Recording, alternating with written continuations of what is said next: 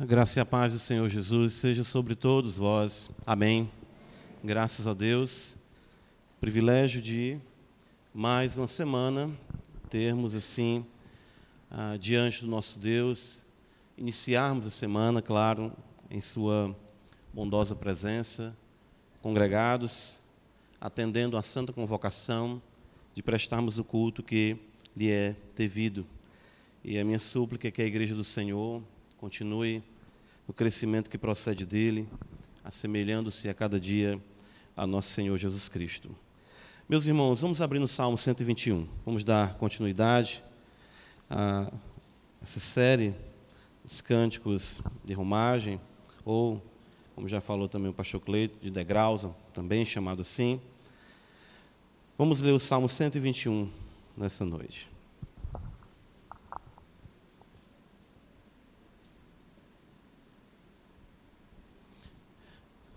Cântico de romagem diz-nos assim, a palavra de Deus.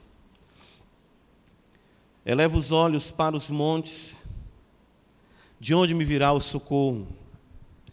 O meu socorro vem do Senhor, que fez o céu e a terra. Ele não permitirá que os teus pés vacilem, não dormitará aquele que te guarda. É certo que não dormita nem dorme o guarda de Israel. O Senhor é quem te guarda. O Senhor é a tua sombra, a tua direita. De dia não te molestará o sol, nem de noite a lua. O Senhor te guardará de todo mal, guardará a tua alma. O Senhor guardará a tua saída e a tua entrada, desde agora e para sempre. Amém. Graças te damos, Senhor, por esta palavra tão sublime, pelo privilégio. Ó Deus bendito, que o teu filho seja enaltecido mais uma vez, que a cruz de Cristo seja o destaque, de fato, o foco de atração nesta igreja, ou seja, que todos nós possamos estar aos pés do Mestre, exaltando o teu nome, Deus, por tão grande salvação a nós revelada. Nós só podemos, Pai, te tributar ações de graças, te render glória, dizer o quanto somos gratos a Ti. E a uma só voz suplicarmos o Teu favor, dizendo, ó Pai, que Tu possas conduzir a nossa vida em santificação, para que possamos ver o Senhor, o nosso bendito Deus. Ó Deus, e corações ainda endurecidos, sejam, Senhor, quebrados essa noite, e Cristo seja reverenciado neste local, neste lugar, nesta vida que outrora não tinha a menor sensibilidade ou percepção da tua grandeza. E que a tua igreja, para a tua glória, viva para ti. Em nome de Jesus, Senhor. Nos ajuda a compreendermos a tua palavra. Por nós mesmos nós não podemos. Que o teu Espírito não nos deixe sós, nenhum momento. Mas que mentes, corações sejam levados cativos a ti.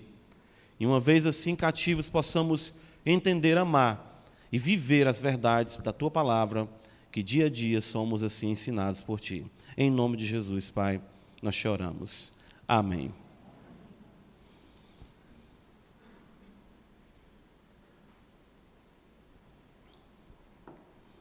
Como nós bem destacamos, irmãos, assim, como nós procuramos definir, na semana passada, esses salmos são como que um pequeno saltério dentro do que é esse grande saltério que é o livro de Salmos, né? ou seja, esses cânticos maravilhosos da parte do Senhor, na sua, na sua maioria compostos por Davi e outros também, outros autores que, usados pelo Senhor, nos legaram essa herança maravilhosa. E os cânticos de romagem sempre têm chamado a atenção é, eu descobri, assim, de fato me deparei com essa realidade há aproximadamente uns 10 anos atrás, dessa singularidade que existe nesses salmos e da maneira como Deus ah, orientou o seu servo que assim os colecionasse dentro do livro dos salmos. E de como esses salmos tratam de questões e de contextos que são tão pertinentes ao povo de Deus Ou seja, como nós vimos na semana passada, a importância de compreendermos a caminhada cristã, muitas vezes, a caminhada do povo de Deus, pautada em angústias e em dificuldades. Ou seja, por estar o servo de Deus em um contexto, de fato, em um ambiente hostil, com atitude hostil, sendo atacado de todos os lados, e, e de como isso caracterizava o desejo daquele homem, do autor do salmo, exatamente de eh, estar diante do Senhor, de, de não suportar mais aquelas dores, aquelas dificuldades, mas ele encontrou o refúgio do Senhor e agiu da maneira correta, invocando o nome do Senhor, esperando no Senhor, sabendo que o Senhor é justo juiz. Uh, hoje nós iremos observar no Salmo 121 que, além do peregrino, além do cristão, além do justo que caminha a sua caminhada, ou seja, neste mundo de dificuldades, além da sua angústia, o cristão, o justo, é de fato extremamente frágil. Ah, esse salmo, é, é, eu tinha uma percepção dele é, bem interessante, como muitas vezes as pessoas têm do Salmo 91, não é? aquele que habita no esconderijo do Altíssimo, e muitas vezes a gente tem aquela ideia de algumas passagens da Escritura que tem mais poder. Alguns crentes até tinham o hábito, não sei se ainda alguns têm, de deixar o Salmo 91 aberto em sua estante ou na sua casa, ou até mesmo o Salmo 121 é um dos prediletos, também na companhia do Salmo 23 e do Salmo 125. O 23, o Senhor é meu pastor, nada me faltará, geralmente está na porta da geladeira, né? É, para garantir que, que a geladeira sempre tem alguma coisa ali. Ah, o Salmo 121 o, o Salmo 91 é, é, e o 125, aquele que confia no Senhor como Monte Sião, são geralmente salmos que estão colocados ali na sala, a Bíblia aberta, evocando uma realidade de poder, evocando uma realidade de, de força do Senhor. Por esse lado, sim, eu digo a questão do salmo está correta, mas esses salmos destacam principalmente ou seja, a nossa fragilidade e a dependência que nós temos do Senhor. Esse salmo, antes de ser, antes, antes de ser um cântico no qual nós possamos dizer aqui, olha o meu socorro, olha que maravilha, é um salmo de uma declaração de falência, de uma declaração de carência, de uma declaração de total fragilidade e dependência daquele que é o Criador dos céus e da terra. Isso é muito importante para o peregrino também compreender. Aí você pode dizer, pastor, o negócio está se complicando, porque além de eu caminhar angustiado, eu sou frágil desse jeito, e você vai descobrir o quanto é frágil. Ou seja, mas isso tudo nos levará, claro, no final, a exaltarmos o Senhor, que tem tanto poder e tem todo o poder para nos conduzir de fato ao sucesso no que concerne, claro, a estar com Ele para todo sempre. Essa dependência, ela é destacada intensamente também no Salmo, como também, claro, o socorro que procede do Senhor. Provavelmente esse seja um dos salmos, dos cânticos de romagem, que nos ajuda a identificar o contexto da peregrinação. Por que, que nós afirmamos isso? Nem todos os salmos dos cânticos de romagem vão estar tratando de algum aspecto da peregrinação. Ou seja, a, a, o Salmo 120 você pode até dizer é o salmo de partida. O salmista está angustiado e, e almejando sair do meio dos pagãos para ir a Jerusalém e adorar o Senhor. O Salmo 121 então vai nos trazer exatamente essa percepção do salmista ao caminhar.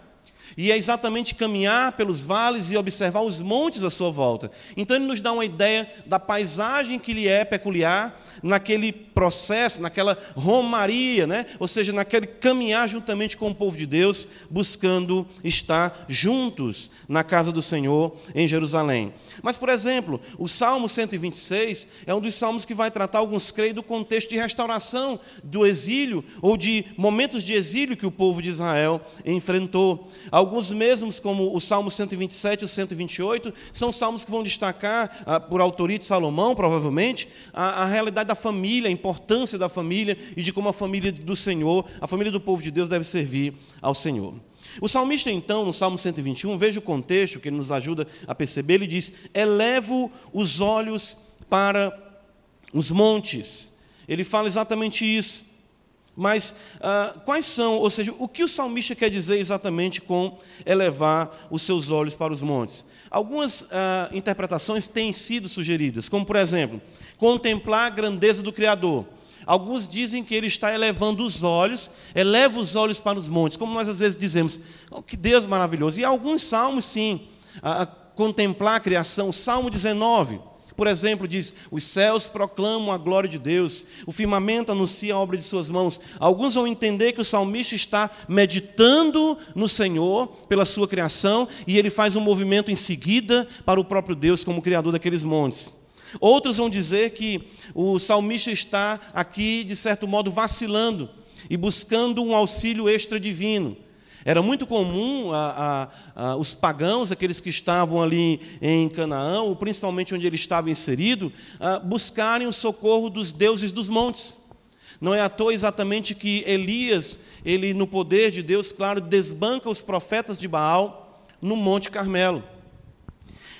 Outros vão afirmar e de fato aqui eu creio que seja mais adequado, que o salmista está olhando para os montes numa atitude de medo, de temor, porque todo salmo destaca exatamente uma aflição, um temor do salmista durante a sua peregrinação, destacando, claro, a sua fragilidade ante os perigos iminentes. Por que isso? Porque dos montes é que vinham os perigos para aqueles que peregrinavam rumo a Jerusalém.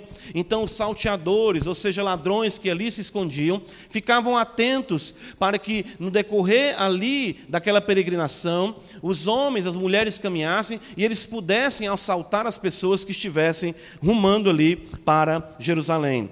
Então, pelo contexto do salmo todo, que trata exatamente de perigo, de guarda, de socorro, de segurança, creio que essa última a colocação que fizemos destaca exatamente o que está a, subindo ao coração do salmista e o inquietando, e que o leva, claro, à composição deste salmo. Ou seja, ele olha para os perigos iminentes, ele sabe que é uma pessoa realmente frágil, ela, ele é volúvel, ele está a qualquer momento ele pode ser assaltado e tomado por muitas adversidades que se encontram no seu caminho até chegar a Jerusalém. E isso, claro, serve para nós como toda uma realidade de analogia daquilo que é a nossa caminhada cristã, de que estamos constantemente apreensivos, cautelosos, cuidadosos, para que venhamos de fato caminhar e não sofremos os danos os quais constantemente nos assolam na caminhada cristã. Não foi somente uma vez que Jesus disse: vigiai. E eu creio que exatamente seja isso que o salmista está fazendo, atento, olhando para os montes,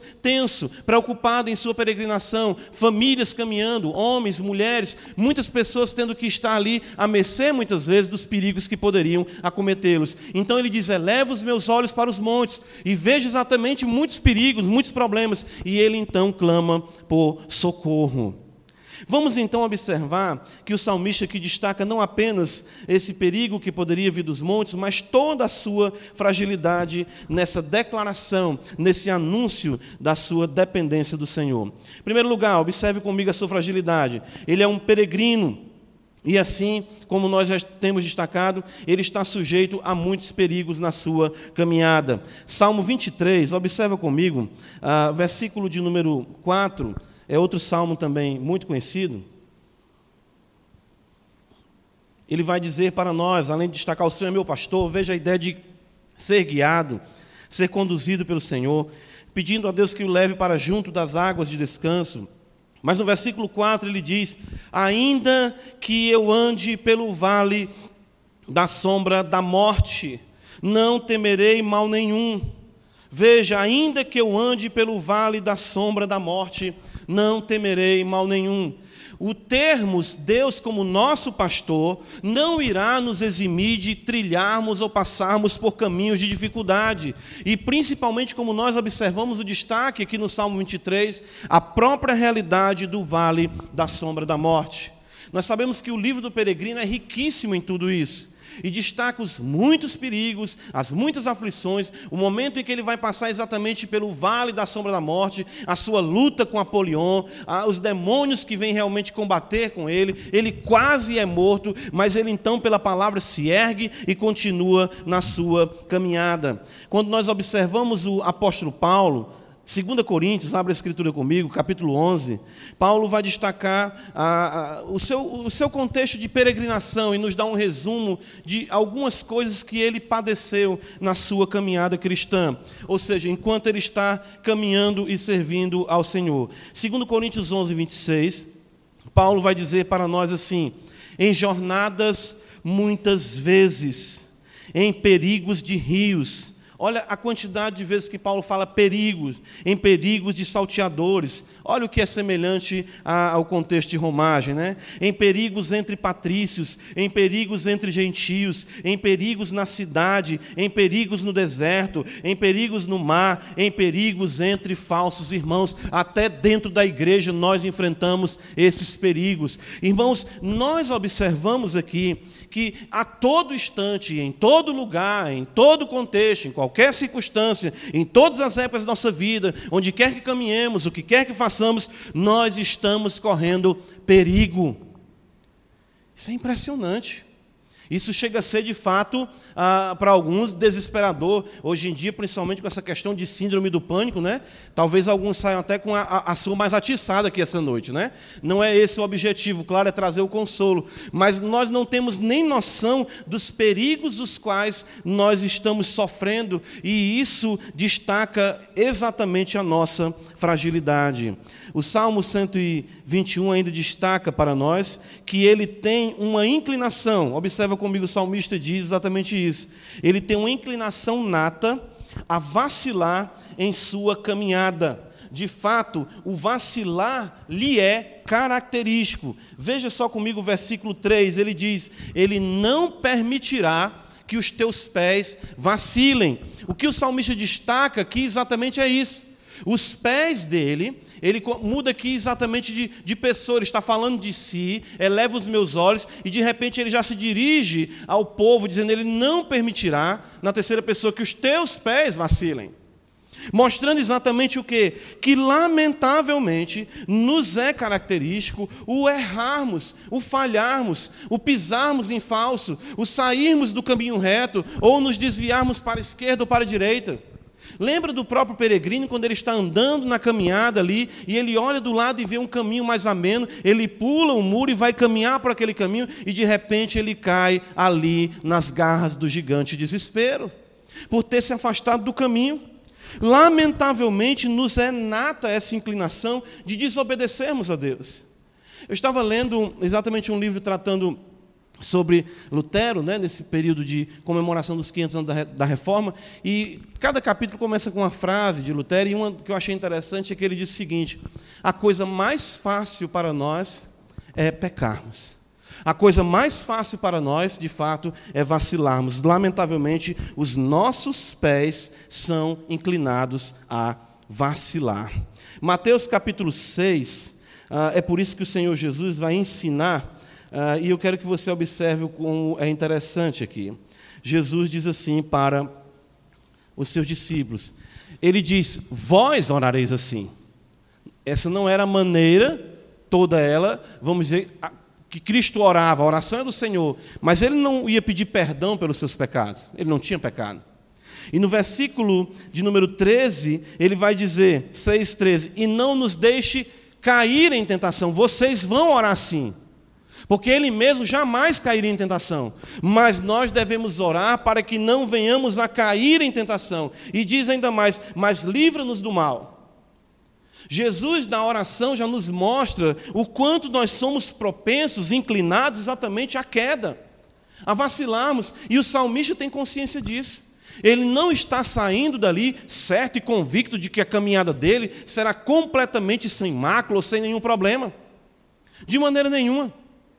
Eu lembro que em um dado momento, vou citar muitas vezes aqui o peregrino, em um dado momento, quando o cristão está na sua caminhada, e juntamente ali com, com o seu companheiro, ele vê que o seu companheiro foi mais à frente, ele então corre para querer passar o companheiro dele. E ele então cai, e a lição é exatamente essa: a vaidade levou o cristão a cair porque ele queria estar à frente do seu irmão, queria ser melhor do que o seu irmão, ou seja, existe em nós constantemente essa inclinação para o mal, e nós devemos ter cuidado com isso, é o que o apóstolo Paulo diz ali em Romanos: miserável homem que sou. Livro do profeta Oséias, capítulo 11, versículo 7. Olha o que nos diz a palavra do Senhor: Porque o meu povo é inclinado a desviar-se de mim. Se é concitado a dirigir-se acima, ninguém o faz. O meu povo é inclinado a desviar-se de mim. Percebam que coisa terrível para nós, mas o salmista ele não omite isso. Ele entende que é preciso ele ter consciência disso e que também os seus ouvintes, aqueles que irão cantar o salmo, aqueles que irão recitar o salmo, tenham consciência da sua fragilidade e da sua necessidade constante do Senhor. O salmista continua ainda ressaltando a sua fragilidade. Irmãos, vejam quanto nós somos carentes do nosso Deus. Olha o que nos diz aqui a palavra do Senhor, no versículo de número 4 ele diz: É certo que não dormita, nem dorme o guarda de Israel. O Senhor é quem te guarda. Ele diz ainda aqui no versículo 6: De dia, de fato, de dia, versículo 6: Não te molestará o sol, nem de noite a lua. Dioturnamente nós corremos perigo, dioturnamente somos assaltados durante o dia, durante a noite, no sono mais tranquilo, no sono mais suave, aí sim, ainda ali sim, a mão de Deus está conosco para nos proteger, ainda ali nós somos frágeis.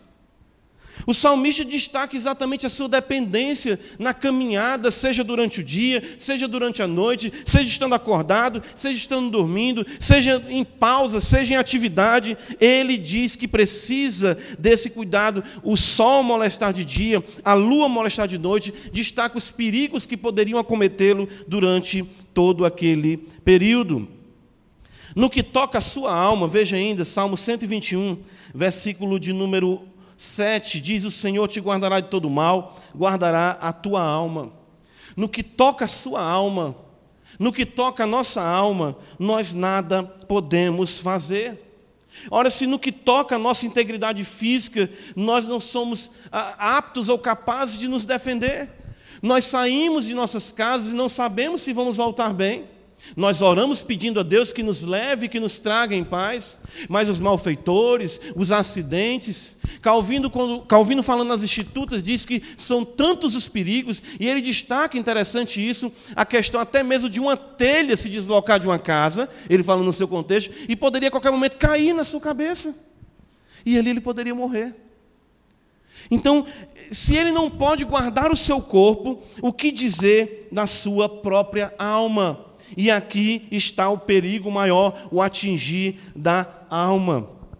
Ele é frágil em todas as suas decisões, negócios, compromissos. É isso que nós podemos entender aqui no versículo 8, quando diz: O Senhor guardará a tua saída e a tua entrada, desde agora e para sempre.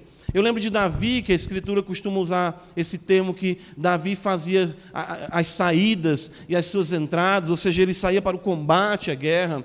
Isso mostra ah, o seu empenho no serviço ao rei Saul e todos os negócios também ah, em qual ele tinha necessidade da presença do Senhor, indo, ouvindo ah, a sua entrada, a sua saída, as suas decisões em todos esses contextos. E aqui no caso, a sua saída para a peregrinação, a sua volta para a peregrinação, ou seja, em tudo isso ele era frágil. Eclesiastes capítulo 7, abre comigo a escritura, veja a necessidade que ele tem da orientação do Senhor para a sua entrada e a sua saída. Eclesiastes 7, 29 diz: Eis o que tão somente achei, que Deus fez o homem reto, mas ele se meteu em muitas astúcias. Se isso é um fato com o homem antes da queda, se sem pecado ele se meteu em astúcias, o que dirá de nós se não tivermos o cuidado e a proteção do Senhor, exatamente para nos livrar, como nós falamos muitas vezes, de quebrarmos a cabeça, de darmos cabeçada, de tomarmos decisões que não convêm a, exatamente à vontade do nosso Deus. Irmãos, essa fragilidade é uma fragilidade que demanda uma atenção intensa e presente como uma sombra. É isso que ele destaca para nós no versículo 5: O Senhor é a tua sombra, a tua direita. Isso demanda, isso destaca uma atenção sem pausa, sem cochilo. Ele não dormita, Deus não dormitará. Ou seja, é necessário essa proteção agora e para sempre, porque a nossa fragilidade se caracteriza sim agora, para sempre, constantemente. Quando nós lemos o texto de Paulo aos Romanos, capítulo 8, nós sempre lemos ah, destacando, claro, e isso é o objetivo do apóstolo também, que nós somos em Cristo mais do que vencedores. Mas olha o que diz Romanos capítulo 8, verso 38, e eu quero que você perceba, porque nós geralmente nós até cantamos, porque eu estou bem certo de que nem a morte, nem a vida, mas o que Paulo quer destacar aqui para nós, além da vitória em Cristo, é dos perigos que nós enfrentamos e que apesar desses perigos nós somos em Deus mais do que vencedores. Mas olha o que os perigos que nós enfrentamos, porque eu estou bem certo de que nem a morte, olha o perigo, a vida, e a vida é um perigo, pastor? Sim. Nós vivemos aqui é um perigo. Nem os anjos enfrentamos perigos com os anjos, sim. Os anjos caídos, sim, os principados. O presente é perigoso para nós. O porvir é perigoso para nós, o futuro os poderes, a altura, a profundidade, ou seja, muitas criaturas ou qualquer criatura pode sim ser perigosa para nós. E o que o texto nos mostra é que elas não podem nos separar do amor de Cristo, porque servimos ao Senhor e Ele nos protege. Mas tudo isso está empenhado e conspirando e destacando e ressaltando, de fato, realçando a nossa fragilidade. Percebam isso. Presente é perigoso para nós. O porvir é perigoso para nós. Se não fosse, claro, a boa mão do Senhor para nos ajudar. O salmista, irmãos, então, como nós falamos a princípio, o peregrino aqui, ele tem consciência dessa sua fragilidade, ele tem consciência dessa sua, ah, ah vamos dizer, esse aspecto é, que lhe coloca em situação de perigo constante, de perigo iminente. Mas o salmista não destaca apenas nossa fragilidade, como nós falamos, também ele destaca a sublimidade do guarda de Israel. E é isso que eu quero observar com os irmãos. Ter consciência da nossa própria pequenez é salutar. Termos consciência de que nós somos frágeis, sim, é necessário. Mas nós não podemos ficar exatamente com uma atitude de apenas um olhar, ou seja, um olhar. Nós precisamos fazer o que o salmista fez ele diz exatamente isso: eleva os olhos para os montes. Eu observo os perigos, observo a minha fragilidade, mas ele destaca a presença do Senhor, Deus Todo-Poderoso. Ele diz: De onde me virá o socorro? E ele fala: O meu socorro o meu socorro vem do Senhor que fez o céu e a terra. O socorro do salmista é pessoal. O socorro do salmista é o próprio Deus. Ele entendeu que a sua fragilidade de maneira nenhuma poderia ser desculpa para ele não levantar os olhos para o Senhor. Nós não nos bastamos. Nós somos vulneráveis e nós temos exatamente que nos voltar para o Senhor de todas as coisas. É por isso que no Salmo 46, versículo 1, observa, o salmista vai dizer: Deus é o nosso refúgio e fortaleza. Ele chama Deus de socorro. E é exatamente o que o salmista faz no Salmo 121, o meu socorro.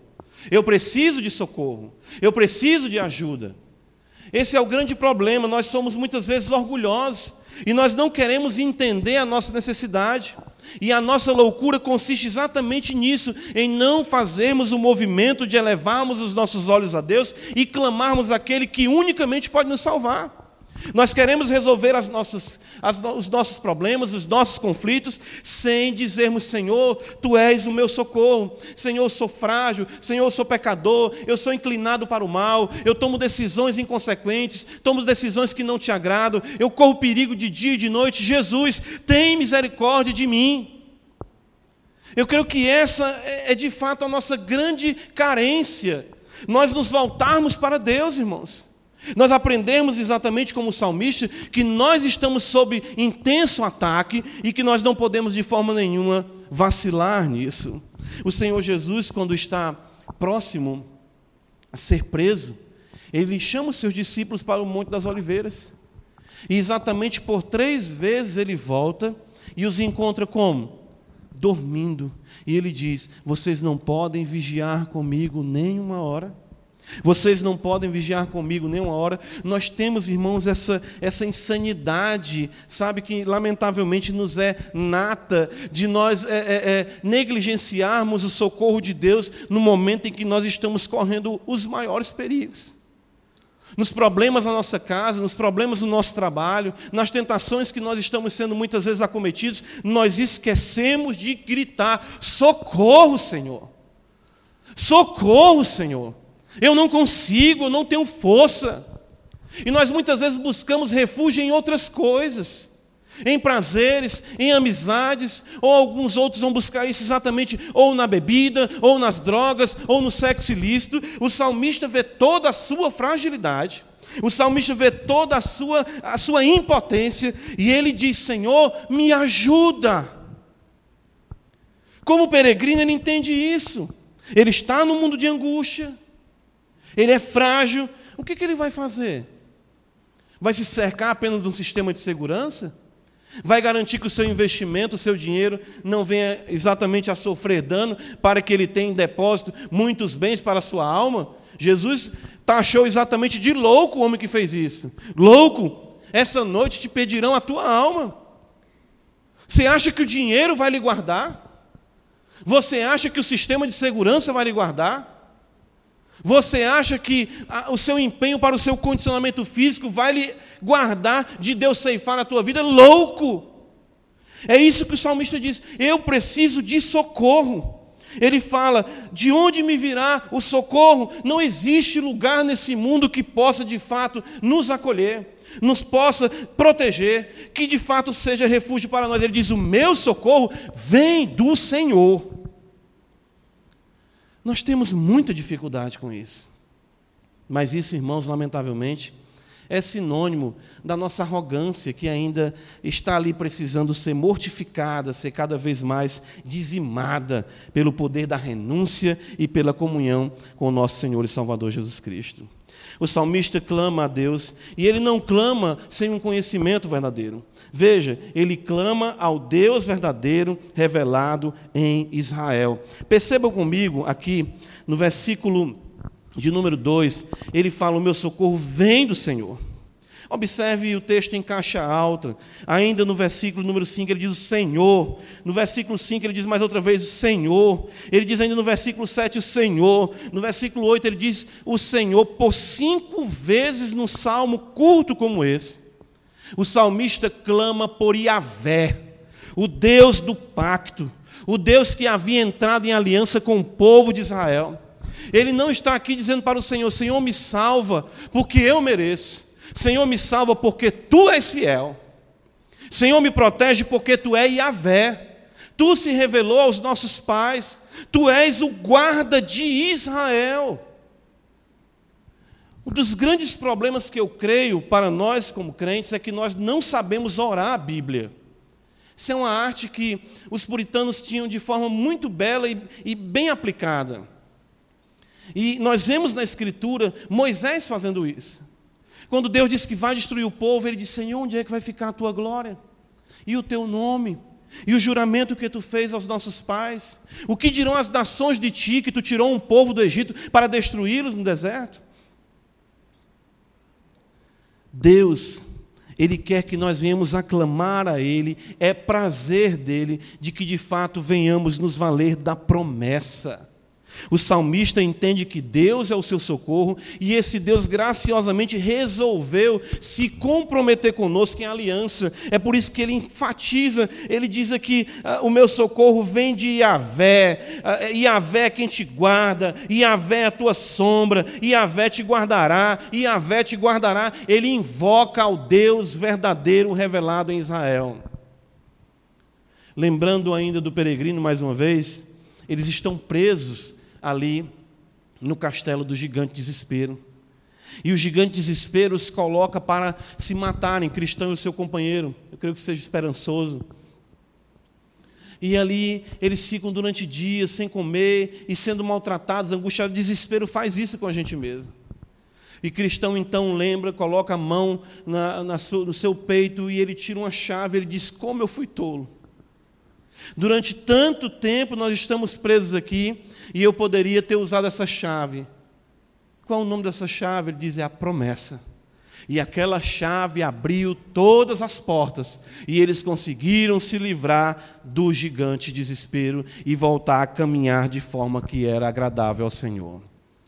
Nós somos cristãos, irmãos, mas nós negligenciamos muito a realidade das promessas. Ainda mais uma vez citando o peregrino, quando ele exatamente começa a sua jornada e ele vai exatamente atravessar o pântano do desânimo, ele não percebe as pedras que estão ali e ele cai no pântano do desânimo.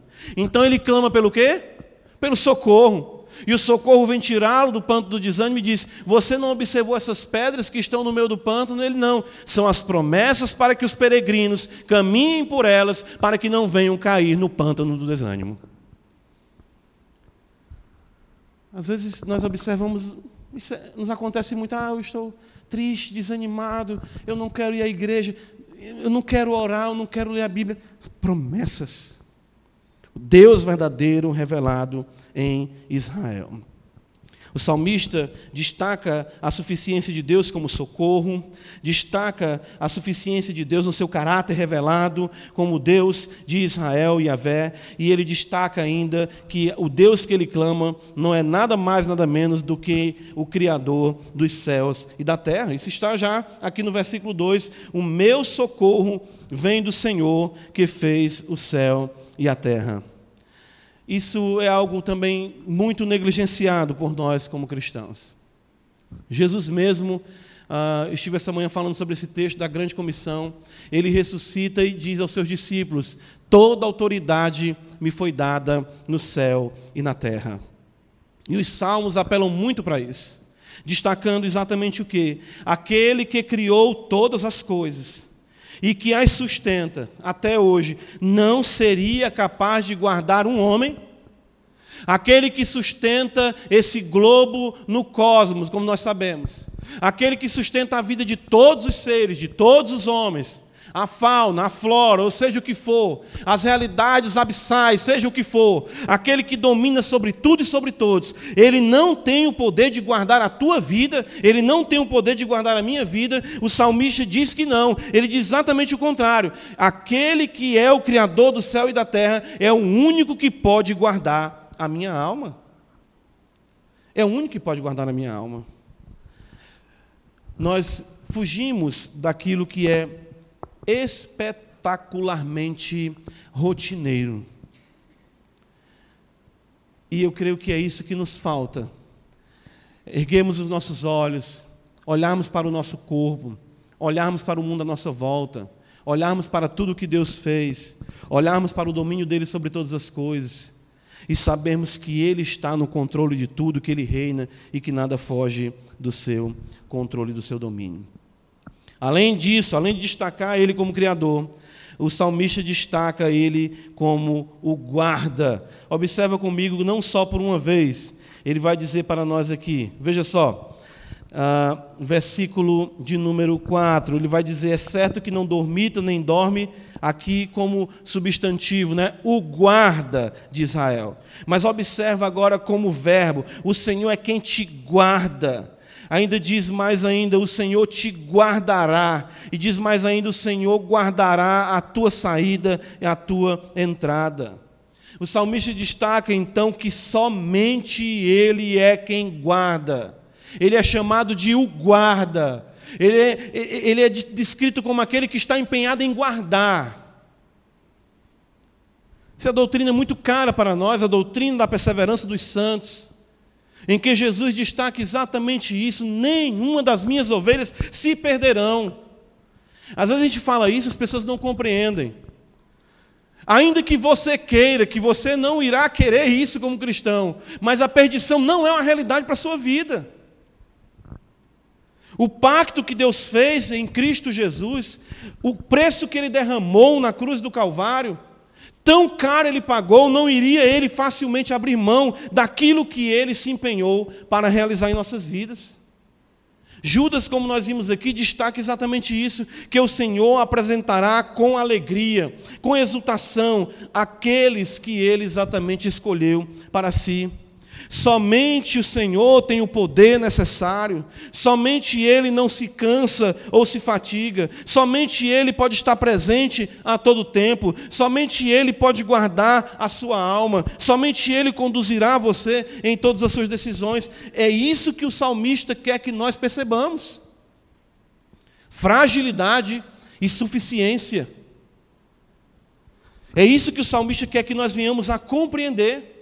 Ou seja, como o salmista dissesse para nós: eis a nossa fragilidade. E o contexto para que se manifeste a sua onipotência. Eis a nossa necessidade. E o contexto para que se manifeste a sua suficiência. Nós precisamos compreender isso. Agora temos que ter cuidado para não chegarmos a, a, o que é hoje muito comum, no que muitos falam de a, a, se deprimir com tudo isso, ou ficar paralisado com tudo isso. Não é isso que o salmista faz. Ele faz os dois movimentos necessários. Conhece a ti mesmo e conhece a Deus. É assim que Calvino abre as Institutas, que diz que a soma de todo conhecimento verdadeiro consiste em o um homem conhecer a si mesmo e conhecer a Deus. Irmãos,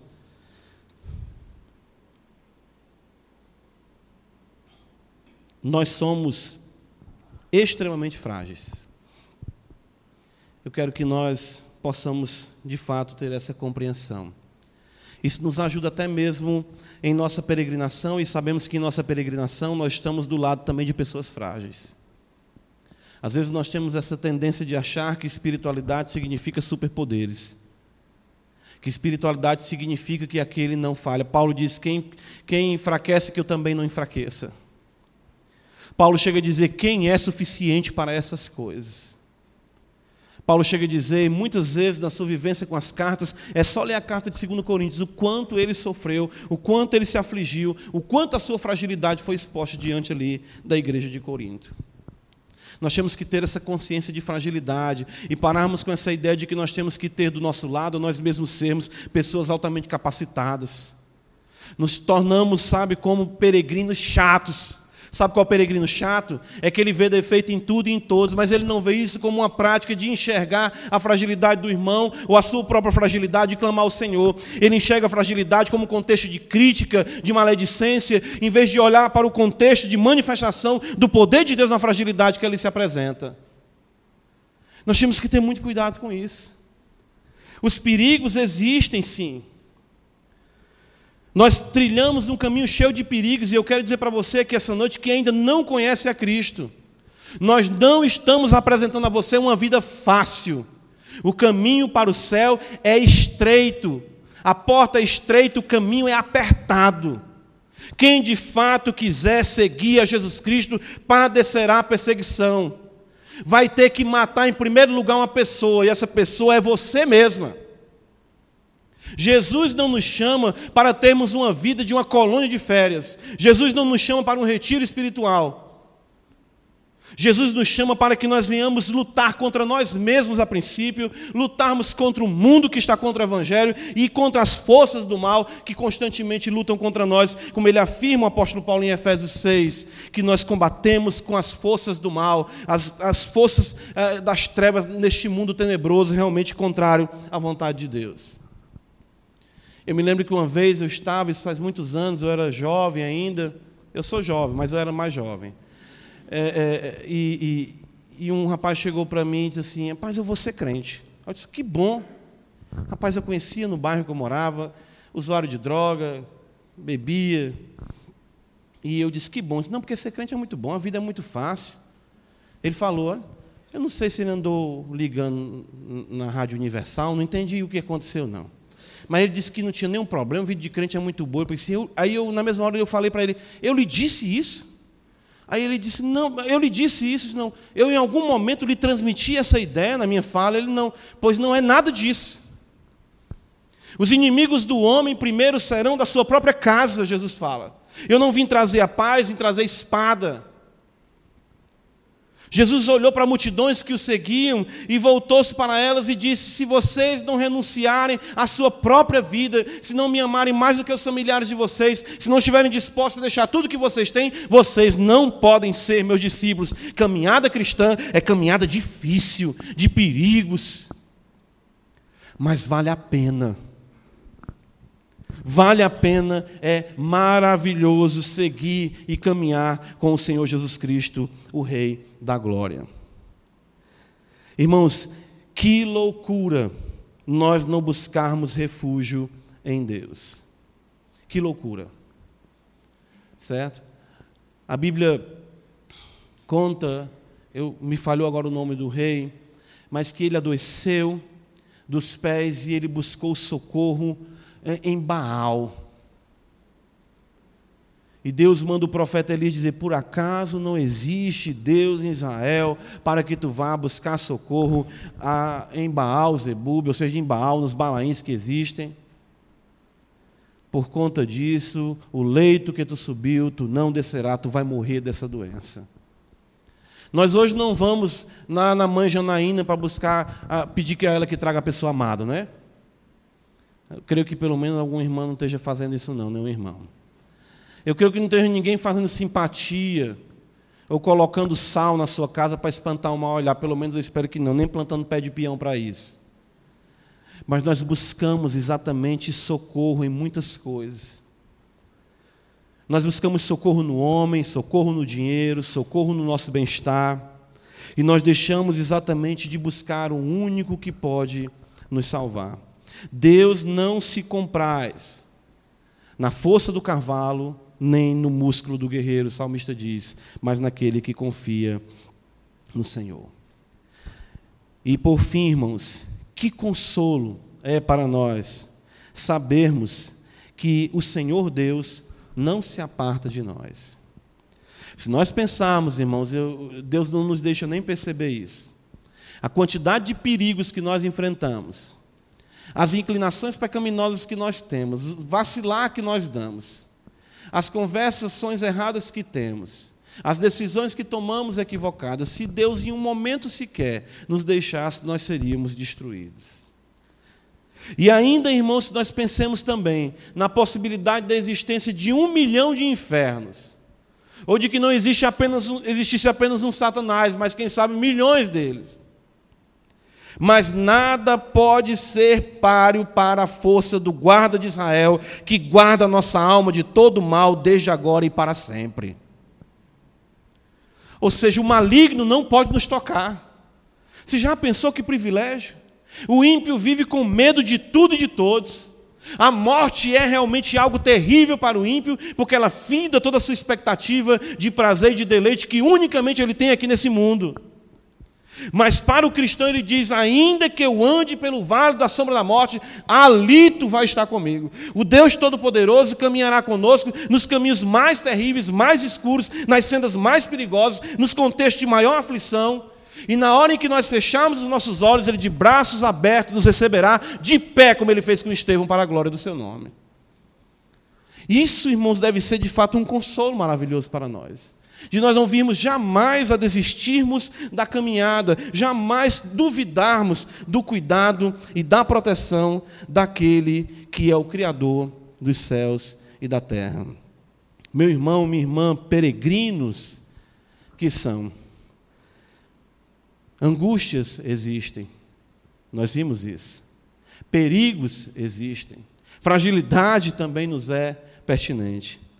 Mas nós somos consolados por sabermos que o Senhor jamais nos abandonará. Que Deus abençoe a sua igreja. Amém. Graças te damos, Senhor. Ajuda-nos a continuarmos trilhando na força do Senhor, sem arrogância, sabedores de que somos necessitados de Ti e que possamos viver sob o Teu poder. Ser, Senhor, de fato, a nossa sombra, que a todo instante possamos perceber a tua boa mão nos conduzindo para a glória do teu nome e que a tua igreja seja guardada para que possa caminhar contigo sempre, em nome de Jesus Cristo. Amém.